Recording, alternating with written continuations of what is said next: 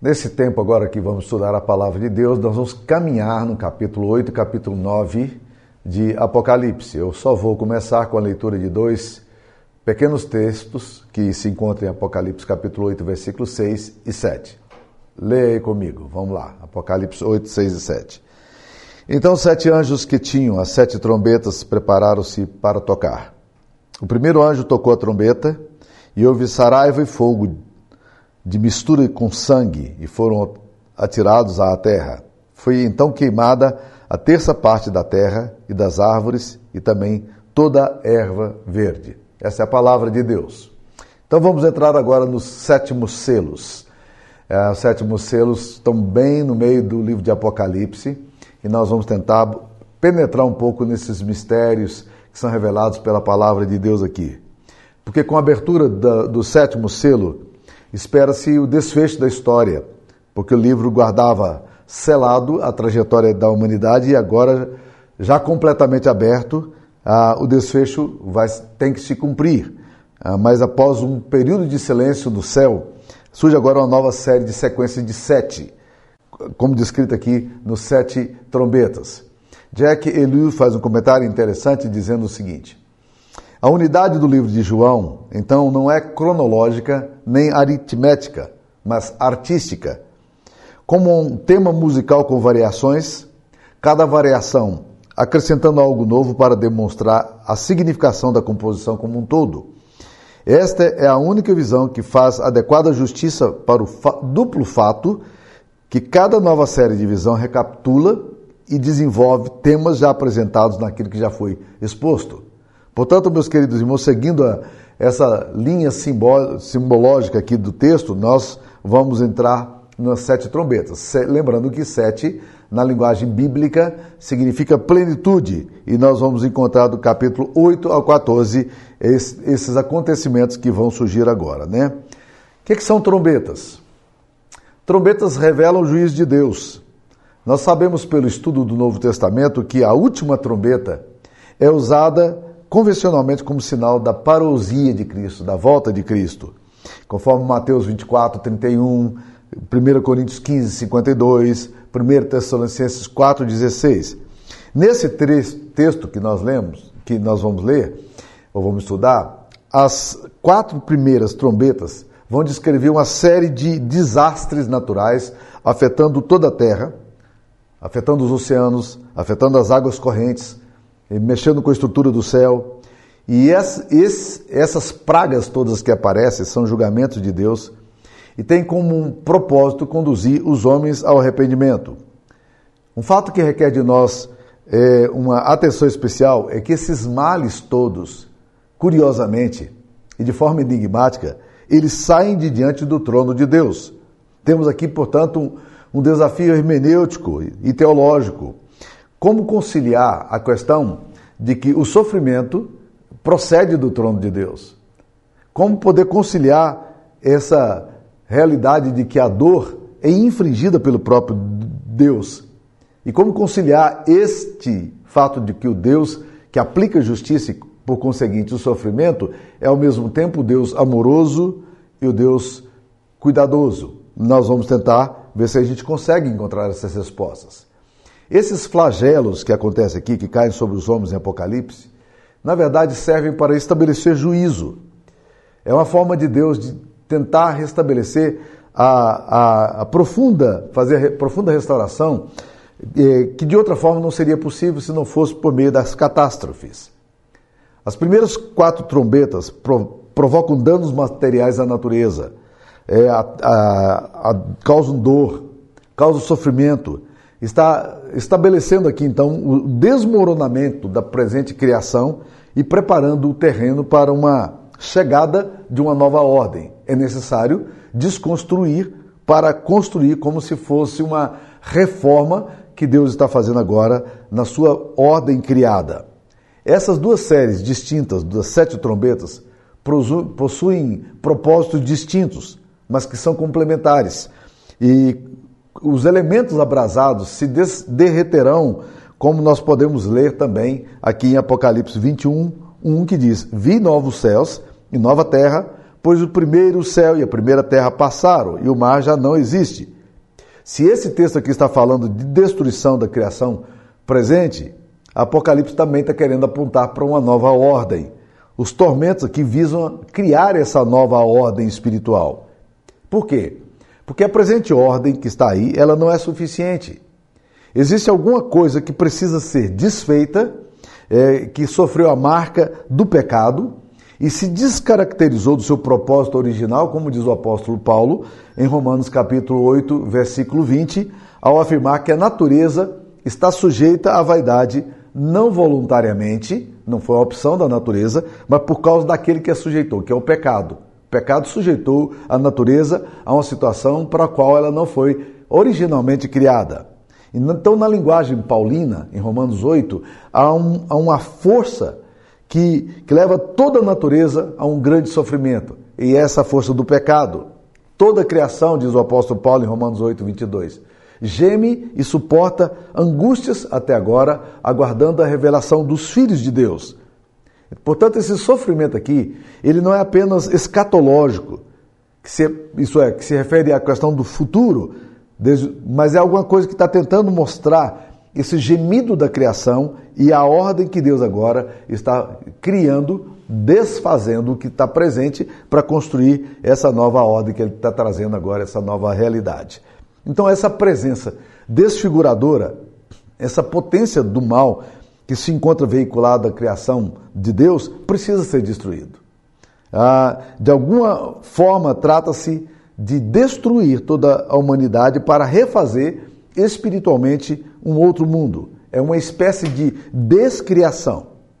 É uma criação no sentido inverso né?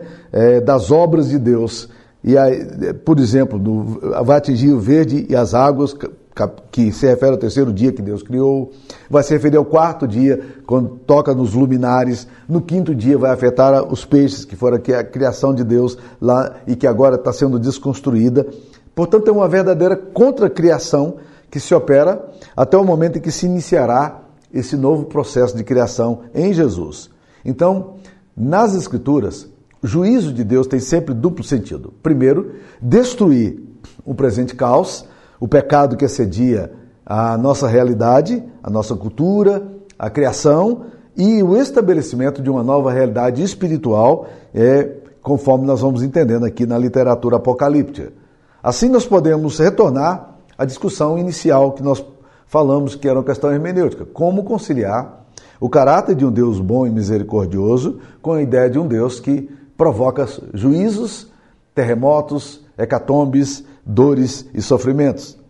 Na Escritura, o sofrimento e a dor não estão separados do caráter amorável e soberano de Deus. Deus, a presença de Deus não elimina a dor. A presença de Deus apenas a ilumina. Muitas vezes nas Escrituras, o próprio Deus conduziu o seu povo a amargas experiências para revelar sua presença cuidadosa, amorosa, no meio do sofrimento. Por exemplo, Jesus foi levado ao deserto pelo Espírito. Estranho, não? O próprio Senhor Jesus ser levado ao deserto pelo Espírito. Deserto é lugar de privação. Deserto é lugar de tentação. Deserto é lugar da solidão, da dor, do distanciamento de Deus. Jesus é levado ali ao deserto. É uma experiência de dor, uma experiência de sofrimento. Da mesma forma, nós podemos ler no Evangelho que quando Jesus, depois de fazer muitos milagres, ele pede aos discípulos para atravessar o mar e ele subiu ao monte para ficar orando. E a Bíblia diz que Jesus compeliu os discípulos a atravessarem o mar. Está lá registrado em Mateus 14, 22. Compelir é um termo muito forte que dá a ideia de Jesus empurrar os discípulos numa direção que eles não estavam planejando ir ou não queriam ir. Ninguém quer ir em direção à dor e ao sofrimento. Nós somos, porém, compelidos por Deus a irmos em direção ao mar marcado pela tempestade. Eles entraram, estava tudo tranquilo, e daí um pouquinho, uma violenta tempestade veio sobre eles. Será que Jesus desconhecia a tempestade e o que viria sobre eles? Não. Aquela forma ali era aquele essa estratégia de Cristo foi a forma que ele usou para levar os seus discípulos exatamente a entenderem o seu amor, o seu poder e a sua glória. E eles saíram dali dizendo: Quem é este? Que até o vento e o mar lhe obedecem. Ou seja, naquele momento os discípulos começam a entender a identidade de Cristo que até então parecia oculta, apesar de todos os milagres que Jesus Cristo já havia feito. Então, nem todo o sofrimento é ruim. A dor pode muitas vezes ser um meio de cura, semelhante a um médico, a um cirurgião que precisa extirpar um tumor cancerígeno. E, ele faz isso aí como? Cortando o corpo da pessoa, é, fazendo uma cirurgia invasiva, é, ou eventualmente até amputa determinada parte do corpo que seria prejudicial. Mas o processo, ainda que dolorido, é, ainda que leve um tempo para cicatrizar, na verdade esse processo de dor vai livrar o paciente de outras dores e da própria morte. O paciente, ao entrar numa sala de cirurgia, pode interpretar isso como uma tortura médica, mas nós sabemos que o médico, na verdade, está buscando o bem-estar do seu cliente, do seu paciente. Então, as sete trombetas, elas, elas possuem um objetivo claro na história. O propósito das sete trombetas é conduzir os homens ao arrependimento. É mostrar-lhes a necessidade de reconsiderarem a sua caminhada e voltar a ter temor a Deus. É trazê-los para perto do Senhor. E quando a sétima trombeta proclamar que Deus assumiu o governo da história pelo seu soberano poder, apenas então, quando tudo estivesse fechado, é que as oportunidades é, acabarão. Até lá é um tempo de oportunidades. O que, que significam trombetas na Bíblia? Trombetas são usadas por Deus para anunciar, para fazer barulho, para alertar os desatentos. Nas antigas batalhas, o homem responsável por tocar as trombetas tinha um papel essencial. A sua função era de proteger as pessoas, o restante do exército, das ciladas daqueles que dormiam, alertá-los para o perigo iminente, avisar que o inimigo estava chegando é, ninguém conseguiria dormir agora depois que a trombeta era troca, tocada. Por quê? Porque o barulho despertava, o barulho incomodava e o barulho alertava. É esse também o sentido das trombetas aqui que aparecem. Vejamos as quatro primeiras trombetas. Elas anunciam as calamidades sobre a natureza: terra, mar, rios e céus. A primeira trombeta está aí, começa no capítulo 8, versículo 7. O primeiro anjo tocou a trombeta houve saraiva e fogo de mistura com sangue, e foram atirados à terra. Foi então queimada a terça parte da terra, das árvores e também toda a erva verde. Tempestade de saraiva é uma chuva de granizo. Ah, o, o tradutor aqui resolveu colocar tempestade de saraiva, mas nós conhecemos melhor o granizo. E tempestade de fogo misturado com sangue, isso revela o poder da destruição. A terceira parte de, das árvores, todas as ervas, são queimadas. E a expressão foi atirada à terra revela a origem dessa destruição. Ela sai do trono de Deus e ela exerce um juízo na história da humanidade. A segunda trombeta também aparece aqui no capítulo 8, versículo 8. O segundo anjo tocou a trombeta e uma como que grande montanha ardendo em chamas foi atirada ao mar, cuja terça parte se tornou em sangue, e morreu a terça parte da criação que tinha vida existente no mar, e foi destruída a terça parte das embarcações. Então a segunda trombeta, ele, João vê como uma grande montanha ardendo em fogo, sendo atirada à terra. Ele não diz que é uma montanha, mas ele diz que como uma grande montanha. O juiz aqui é severo, porque uma terça parte do mar vai se converter em sangue e a calamidade atinge de forma muito dura a natureza. Vai matar os peixes, vai atingir as embarcações, implicando também na destruição sobre todos os homens que se encontram sobre essas embarcações. E aí nós entramos na terceira trombeta, no capítulo 8, versículo 10. Terce... o terceiro anjo tocou a trombeta e caiu do céu sobre a, te... a terça parte dos rios e sobre as fontes das águas uma grande estrela ardendo como tocha. O nome da estrela é Absinto, ou Absinto, e a terça parte das águas se tornou em Absinto. E muitos dos homens morreram por causa dessas águas, porque se tornaram amargosas. Então a terceira trombeta agora, João vê como uma tragédia, se abatendo sobre os rios e as fontes das águas. Uma grande estrela ardendo como, como tocha, talvez uma referência a um meteorito. O nome da estrela é Absinto, símbolo da aflição e da amargura. A consequência é dramática porque as fontes sendo afetadas alteram também o ciclo da vida e o ciclo da natureza. Pelo fato de que em muitos lugares a água se tornarão em absinto, as pessoas morrerão ao ingeri-las, como, como também os animais. A quarta trombeta está no capítulo 8, versículo 12. A quarta trombeta vai atingir os astros.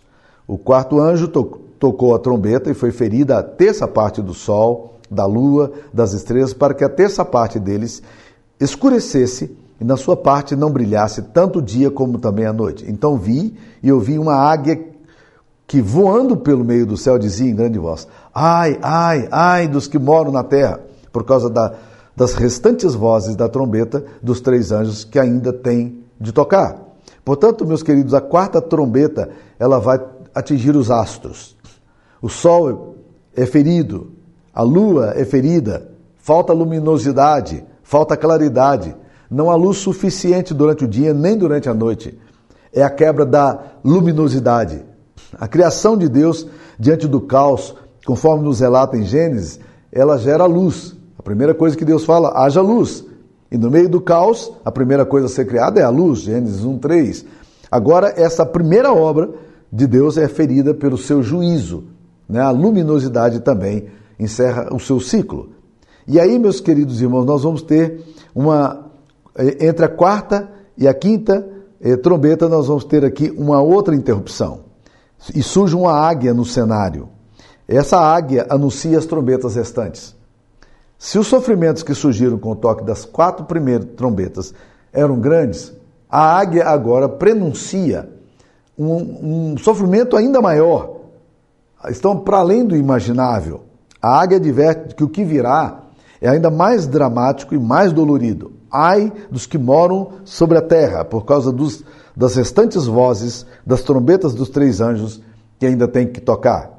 O que virá, portanto, agora é algo ainda pior. Se vocês já achavam pesado que o juízo que veio, a quinta trombeta vai trazer ainda um juízo muito maior. Ah, no capítulo 9, versículo 1, diz que a quinta, o quinto anjo trocou, tocou a trombeta e viu uma estrela caída do céu na, do céu na terra, e foi-lhe dada a chave do poço do abismo. Ah, o sentido do abismo, no capítulo 9, versículo 1, é forte. Porque o abismo era o que existia lá em Gênesis, antes é, de Deus criar todas as coisas. No princípio criou Deus os céus e a terra. A terra, porém, era sem forma e vazia. E o Espírito de Deus pairava sobre a face do abismo, do caos, da desordem. Então, o abismo que existia em Gênesis ele é desfeito na criação. Nas, agora, agora, o que nós estamos percebendo é exatamente o fato de que Deus vai abrir o abismo. Ou seja, aquilo que não existia agora vai voltar a existir. Abismo representa o caos, o nada. O abismo desaparece diante da ordem criadora de Deus, do seu senso artístico, mas agora esse abismo vai ter o seu retorno, de acordo com o texto. É o triunfo do diabo, na, da falta de sentido, e é o triunfo do caos. O anjo do abismo que governa sobre esses gafanhotos é chamado aqui de dois nomes. Você pode ver esses dois nomes aí presentes: Abaddon, em hebraico, e Apolion, no grego. Aparece aqui então. Vemos aqui a destruição, a descriação como a ponta de Aquelu. Antes que o Espírito de Deus instaurasse uma nova ordem, nessa suja desordem porque o abismo que existia, ele estava desaparecido. Mas agora Deus o que, faz? Ele abre o poço do abismo e sobe fumaça do poço como fumaça de grande fornalha, e com a fumaceira saída do poço escurece-se o sol e o ar. Abaddon é um termo que aparece é, seis vezes no Velho Testamento, como sinônimo de Sheol ou de Hades, o cemitério do universo, a terra dos mortos, das trevas, do silêncio e onde toda a esperança se esvai. O termo Apolion, que aparece aqui, entretanto, no capítulo 9, versículo 11, o termo Apolion, entretanto, ele não aparece sequer uma vez em nenhum texto da Bíblia. Uma possível explicação para Apolion é que João queria, paralela a essa descrição do juízo, atacar Apolo e indiretamente o imperador Domiciano, porque o imperador Domiciano gostava de ser visto como o Apolo encarnado. Talvez fosse uma referência simbólica a esse imperador que foi devastador para o cristianismo, para os cristãos naqueles dias. Hendrickson, um outro comentarista, chama a atenção para o fato de que o abismo também indica o inferno antes do juízo final. Então, quando lemos que o anjo abre a porta do abismo, quer dizer que Deus dá liberdade para que o inferno atue de forma mais poderosa e violenta sobre a terra. A maldade é incitada com a liberação dessas forças demoníacas. Por isso surgem fumaças negras que saem do abismo, e essas fumaças são tão espessas que encobre o sol. É o fumo sujo, negro e horrível da decepção, do erro, do pecado, da tristeza, da obscuridade, da degradação, da moral, eh, da imoralidade que está surgindo agora do inferno. Deus dá ao anjo a autoridade para abrir a tampa do poço do abismo. Esse abismo, mesmo abismo que, que era mantido em controle pelo Criador e que tinha sido desfeito no ato criador. Desde a criação até aqui, o caos, o abismo, não tinha liberdade de ação. Porém, agora Deus novamente dá permissão para que se instale de novo o caos e que triunfe o delírio, para que a anarquia e a desordem retornem ao ponto original existente antes da intervenção criadora dele em Gênesis capítulo 1, versículo 1. E como e algumas consequências surgem disso. É o fim da luz, já que a fumaça que sai desse abismo é capaz de escurecer o sol e a lua. Está aí no capítulo 9, versículo 2.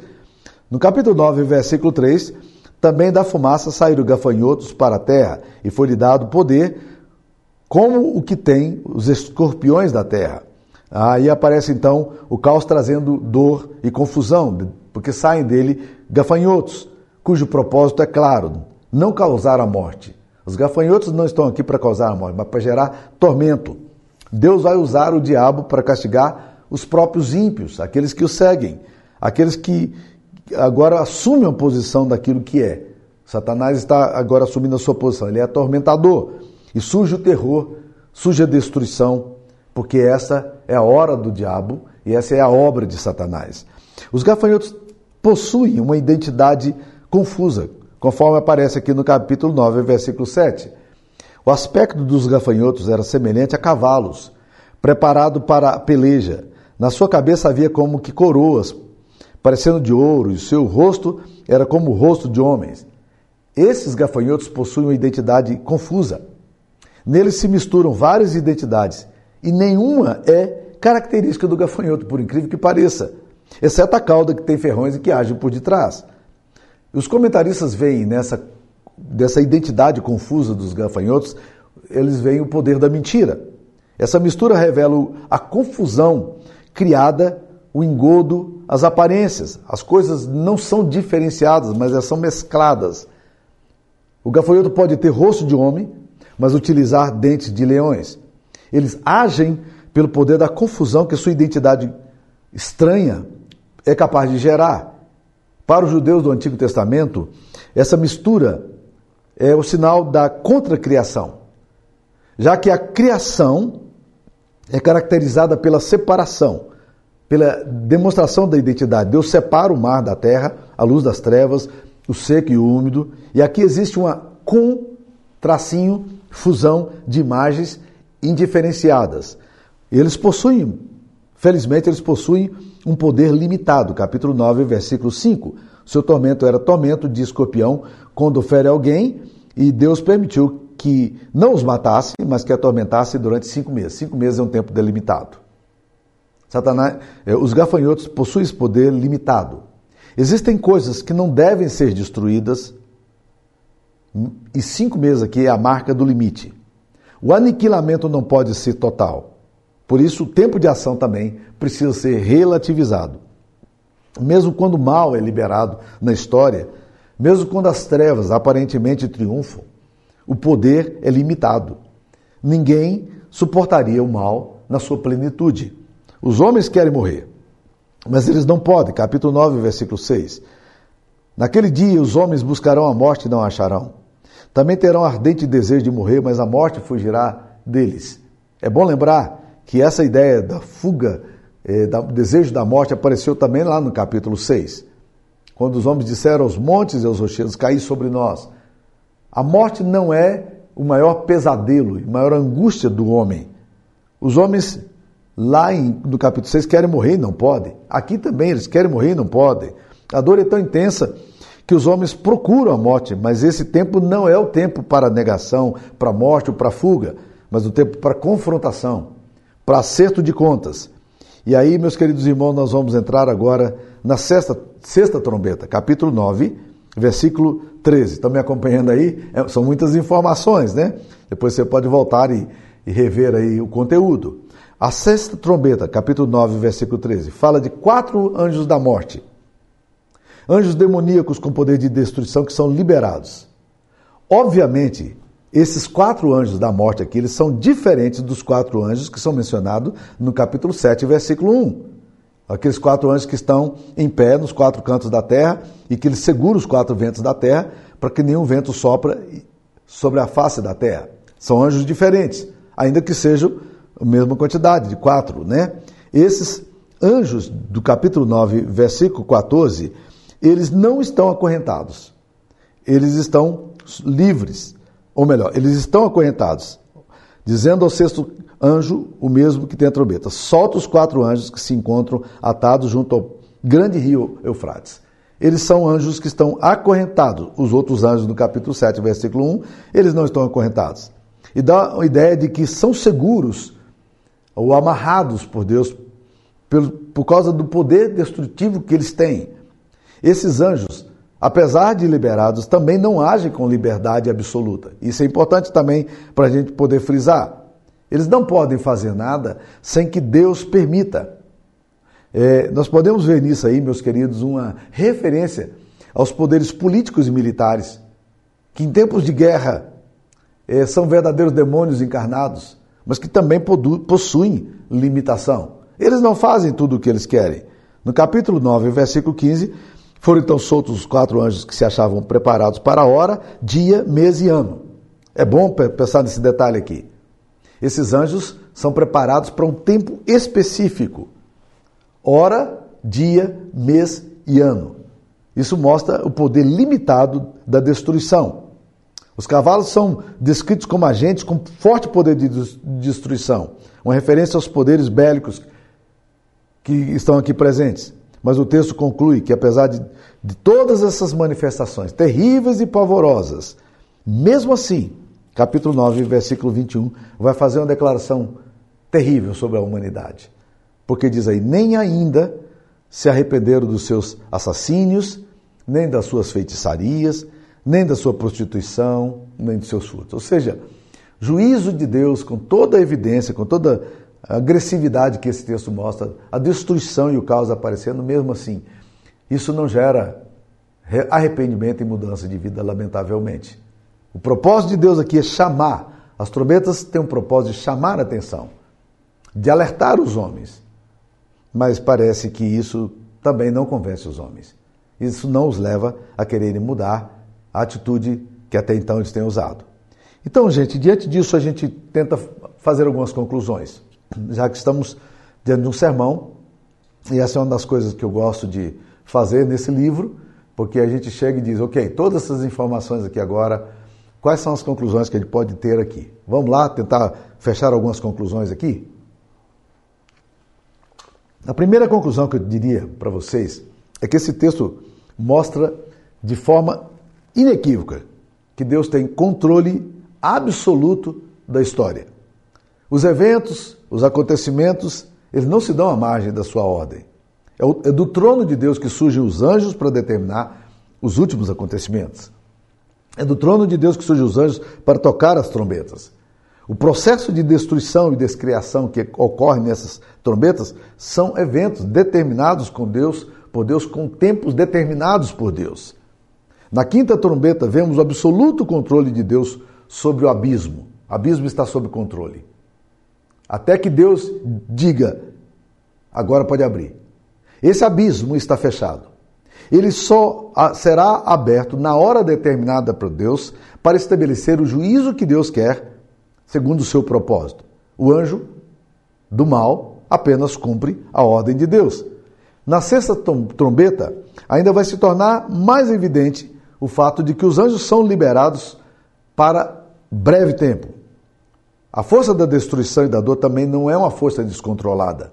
Elas estão debaixo do controle de Deus e são liberados para executar os propósitos de Deus e para cumprir a soberana vontade de Deus. Os eventos, portanto, não se dão por acaso. Não são frutos da, de atos isolados, mas eles refletem uma, um plano, o plano mestre de Deus para a humanidade. Mesmo a descriação ocorrida aqui nesse texto possui uma finalidade clara. Deus está retirando aquilo que é provisório para estabelecer o que é definitivo. Muitas vezes na nossa história pessoal, nós é, temos muita crise quanto à questão da descriação, porque na nossa vida também processos de descriação acontecem. Quando somos confrontados com luto, com doenças, com tragédias que alteram completamente a nossa história. Nessa hora a gente fica muito inseguro, perguntando onde é que está Deus nisso. Nós não conseguimos ver Deus. Parece que a vida é uma sucessão de acasos, de tragédias. Mas aqui nesse texto se torna mais do que nunca claro: Deus tem tudo sob controle.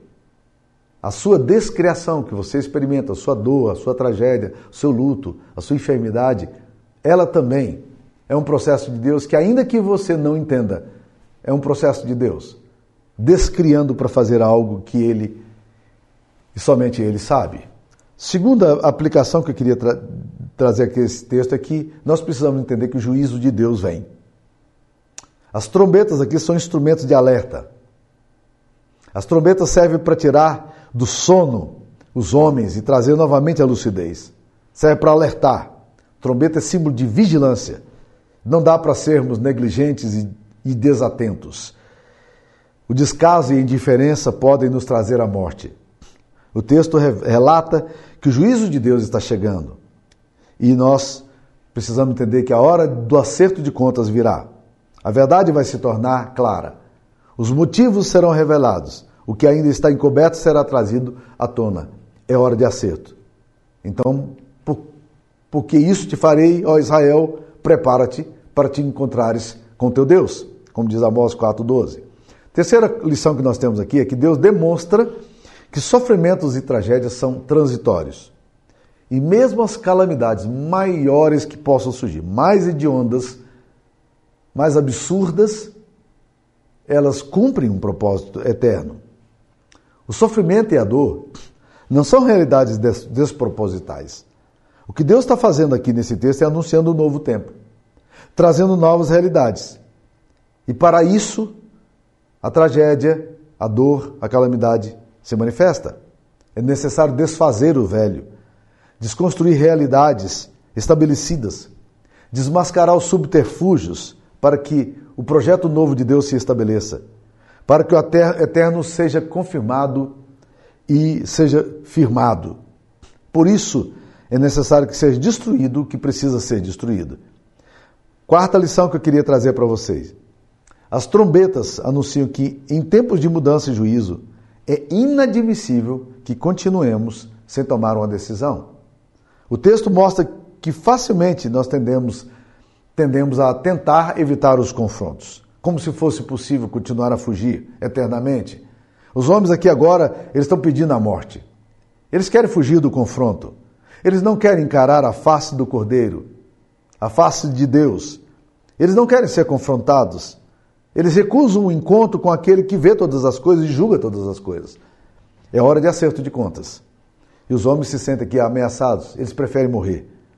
O que os homens temem não é a morte. O que os homens temem é o encontro, o olhar de Deus, a ira do cordeiro. Contudo, o texto demonstra também que os homens preferem continuar no seu ciclo de rejeição e de infidelidade do que olharem para o seu próprio coração e se arrependerem do seu mal e voltarem para Deus porque o texto termina de forma lacônica, dizendo: nem ainda, diante de tudo isso que aconteceu, eles não se arrependeram das, suas, das obras das suas mãos, eles não deixaram de adorar os demônios e os ídolos de ouro, capítulo 9, versículo 20, os ídolos de prata, de cobre, de pedra, de pau, que nem podem ver, nem ouvir, nem andar. e nem ainda se arrependeram dos seus assassinos, nem das suas feitiçarias. Os homens continuam os mesmos. Mesmo diante das trombetas sendo anunciadas, eles ainda não se arrependeram. Portanto, esse texto aqui, meus queridos irmãos, anuncia que é um tempo de mudança. É um tempo de arrependimento. Eu não sei como é que está a sua vida. Eu não sei se você precisa voltar para Deus hoje. Mas talvez você precisa repensar como você tem construído a sua própria história. Porque o juízo vem, a hora de Deus virá. Esse é o tempo de arrependimento. Esse é o tempo sobre modo oportuno. Esse é o dia da salvação. Que Deus te abençoe. Eu queria orar por você. Senhor Jesus, aplica as verdades tão tremendas desse texto ao nosso coração. Ó oh Deus, ajuda-nos a entender o propósito da dor, ajuda-nos a entender a soberania Sua, ajuda-nos a entender a, aquilo que o Senhor tem como um plano global e a vermos com os teus olhos as coisas que acontecem. Mas dá-nos, ó Deus, disposição no nosso coração para arrependimento, para que a gente possa enxergar o nosso próprio mal e nos convertermos a Ti. Em nome de Jesus nós te pedimos. Amém, Senhor. Deus abençoe você. Fique na paz.